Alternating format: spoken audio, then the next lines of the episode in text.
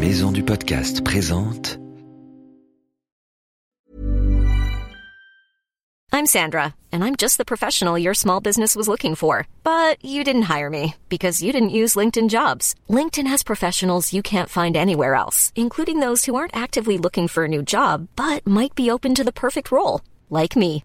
In a given month, over 70% of LinkedIn users don't visit other leading job sites. So if you're not looking on LinkedIn, you'll miss out on great candidates like Sandra. Start hiring professionals like a professional. Post your free job on linkedin.com/people slash people today.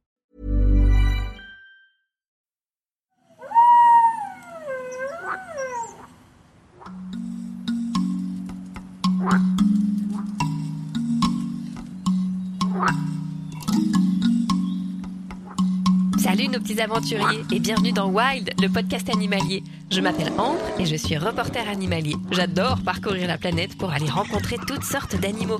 Certains au bout du monde comme des lions, des orques, des girafes, des chimpanzés. Certains juste à côté de chez toi comme les chauves-souris, les papillons ou les crapauds. Tous les 15 jours, je t'emmène sur les traces d'un nouvel animal sauvage avec mon ami le bizarre professeur Sapiens. Tu es prêt? Mets tes baskets et pars avec nous pour une nouvelle aventure.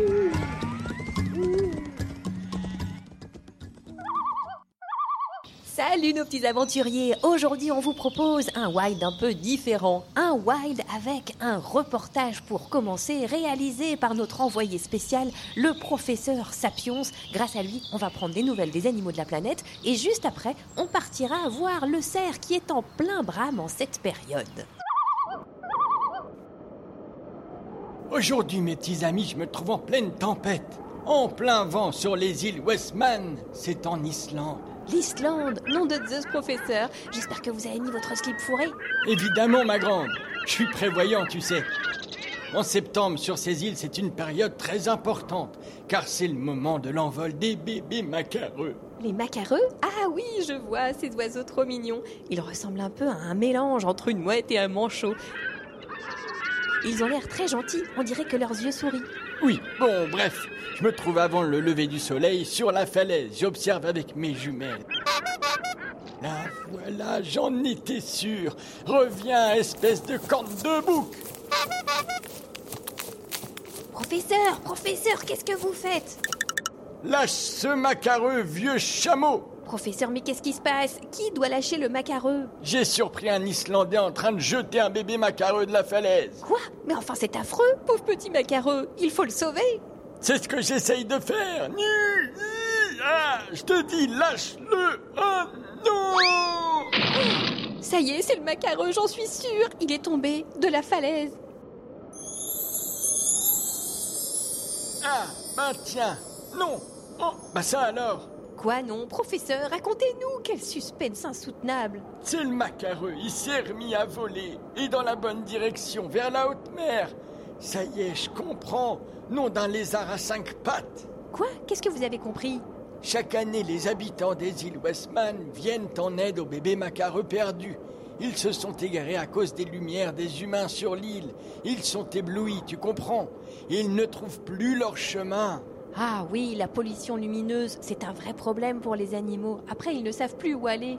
Alors les habitants récupèrent les macareux perdus et les remettent dans le bon sens. Ils les lancent depuis la falaise, comme ça ils ont de l'élan. Ah, ça, c'est ingénieux Allez, vole, vole, petit macareux, regarde, regarde, ça marche. Il part trouver sa petite famille en haute mer. Oh, je me sens tout ému. Merci, professeur, pour cette animactu émouvante sur les îles Westman en Islande. C'est le moment maintenant de notre reportage animalier. Savez-vous qu'au début de l'automne, donc pile en ce moment, c'est la saison idéale pour aller écouter le brame du cerf? Vous savez ce que c'est et à quoi ça sert? Allez, venez avec moi, je vous emmène dans le Vaucluse. Écoutez le brame du cerf. Notre guide s'appelle Louis Bonnet et nous sommes partis avec toute une classe de CM1, CM2. Louis va répondre à toutes nos questions.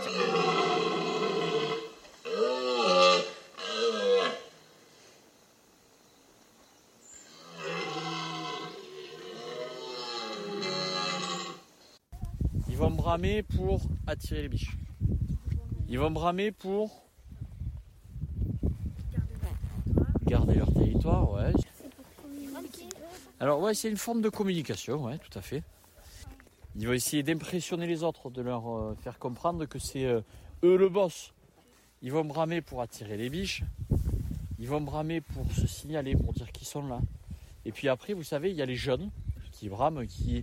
Vous savez, vous, vous n'avez pas encore mué, les garçons. Un jour, vous allez muer, vous allez prendre votre voix d'adulte. Les cerfs, c'est pareil. Il y en a qui n'ont pas encore la voix très grave. Du coup, ils brament. On vous piquera pas vos biches, mais on est ici. Et puis après, il y a les autres qui brament vraiment très très grave, très très fort.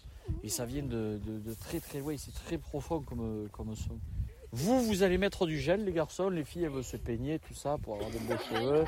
Pour être, euh, pour être beau gosse, belle gosse, on est d'accord. Eux, qu'est-ce qu'ils ont? Les cerfs, ils ont des beaux bois. Ils vont aller se rouler dans la boue pour avoir du poil, enfin, mettre de la boue dans leur poil qui va paraître plus volumineux. Ils vont avoir un gros coup, ils vont paraître costauds, comme s'ils allaient à la salle de sport pour être costauds, tu vois. Ils vont avoir une odeur très forte, très particulière. Et du coup, tout ça, c'est des critères qui vont plaire aux biches. Forcément, c'est des critères qui plaisent pas aux filles. Un garçon qui pue et tout, c'est pas. On est d'accord. Mais les biches, elles ont d'autres critères de sélection. Et c'est jamais le cerf qui va choisir sa biche. C'est la biche qui va venir choisir son cerf. souvent, les biches, elles se mettent d'accord parce qu'elles vont tout aller voir le plus beau, elles vont tout aller voir le plus costaud. Et ça arrive qu'il y ait un mâle qui se reproduise avec 20, 30, 40 biches. Ouais. Parce que la biche, elle va toujours aller voir celui qui lui semble le plus fort. Parce que s'ils se reproduisent, les biches, elles vont se reproduire qu'avec des cerfs qui sont très faibles, malades, vieux ou, ou tout rabougris. Et eh bien les petits qui vont naître, ils ne seront pas forcément de très bonne constitution. Ils courront moins vite que les cerfs qui sont très costauds. Ils sauront moins se défendre ou être moins impressionnants quand il va y avoir une prédation de loup. La biche, ben, tout ce qui lui reste à faire, c'est courir. Le cerf, tout ce qui lui reste à faire, c'est courir.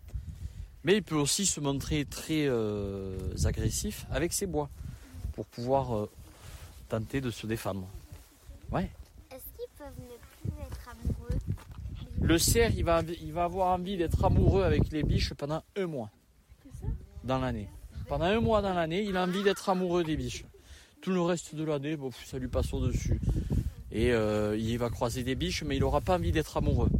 Il aura envie d'être amoureux là entre le 15 septembre et le 15 octobre en gros. Et la biche, elle, elle est amoureuse du cerf que quelques heures dans l'année. Ouais. Encore moins que lui. Ouais, encore moins que lui. Du coup, la biche, elle a 12 heures pour aller choisir son cerf. Dans toute l'année. Ouais, dans toute l'année. Et heureusement que c'est pas 12 heures pour toutes les biches au même moment. Parce que vous imaginez le marathon pour les cerfs. Alors, est-ce qu'il peut y avoir plusieurs petits? J'ai très, très, très, très rarement, il y a des jumeaux. Mais ça arrive très rarement. Mais euh, quoi qu'il en soit, la plupart du temps, c'est vraiment un, un petit. Professeur, mais qu'est-ce qui vous arrive? Je brame, ma petite, je brame. Je m'entraîne à draguer les petites biches, si tu préfères. Professeur, avant de refermer notre wild, vous avez une astuce à donner à nos petits auditeurs? Une astuce, oui. J'ai une astuce pour leur apprendre à repérer si un cerf n'est pas loin. Lorsque tu te promènes dans la forêt, vous voulez savoir? Ah oui, professeur, comment on fait alors? Il y a des indices? D'abord, on sent l'air. Comme ça. Sniff, sniff. Mais je sens rien du tout. Mais j'ai un peu du tien, voyons. Ça sent quoi, un cerf? Ça sent fort, comme un gibier, une odeur puissante, musquée. Ah Je t'assure que si tu le sens, tu vas t'en rendre compte. Bon, ok, vous avez quoi d'autre comme indice? Regarde où tu marches. Pourquoi? Je risque d'écraser un cerf? Mais non Il y a peut-être des empreintes. Ah oui, regardez, là, dans la boue, il y a des traces de pattes. Regarde si c'est un sabot ou une trace de coussinet. C'est un sabot, c'est sûr. Est-ce qu'il y a deux doigts visibles sur l'empreinte? Un, deux, trois, quatre. Quatre Non d'un facochère C'est pas une trace de cerf Ah bon? Mais qu'est-ce que c'est alors? Cours vite, ma grande. Elle arrive. Mais qui arrive, professeur? C'est une maman sanglier. Cours vite. Je crois qu'elle a peur qu'on lui pique son marcassin Ça t'a plu cet épisode de Wild? Tu veux en savoir plus sur tous les animaux extraordinaires? Abonne-toi pour ne rater aucun épisode. Wild, le podcast animalier, est sur toutes les plateformes et sort tous les 15 jours. À bientôt pour de nouvelles aventures.